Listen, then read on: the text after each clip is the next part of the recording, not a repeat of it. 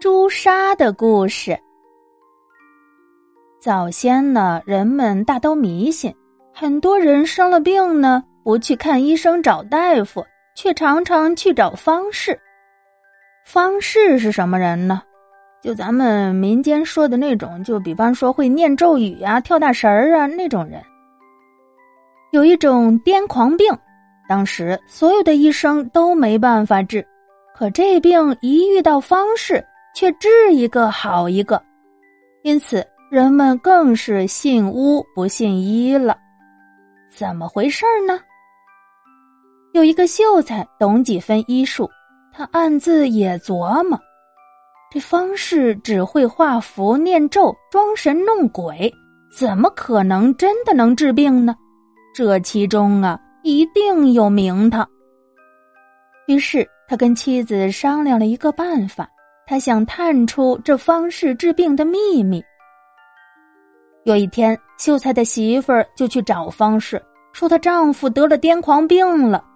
方士急忙来到秀才家里，只见这秀才披头散发，满脸泥垢，躺在地上，正在那说疯话呢。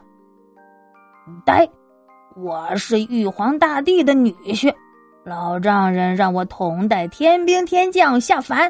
扫荡妖魔鬼怪。方士一看，得这秀才果然是疯了，他就点起火把，撒了松香，竖起桃木棍准备驱鬼。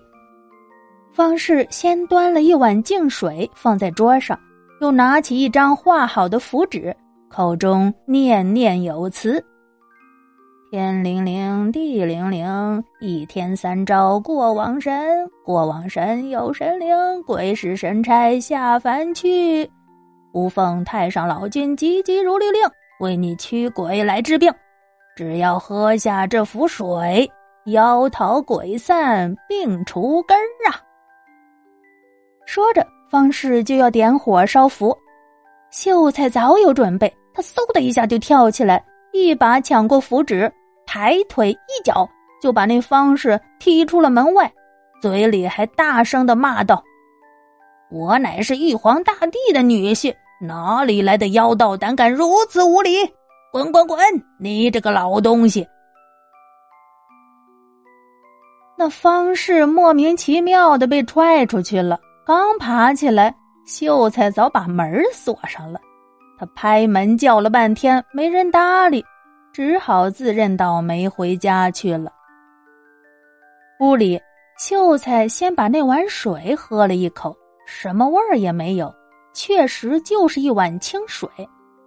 再看看那符纸，也没什么稀奇的呀。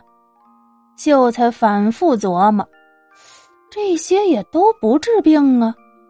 最后，他盯住画符用的朱砂。莫非这朱砂能治病？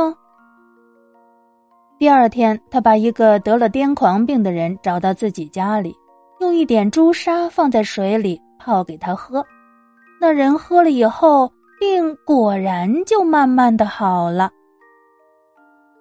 从那以后，秀才才知道，原来方士驱鬼治癫狂病，只不过是因为他画的那符纸上有朱砂呀。朱砂是有药性的。再后来，朱砂就成了一味中药，医生呢就常常拿朱砂来下药治病了。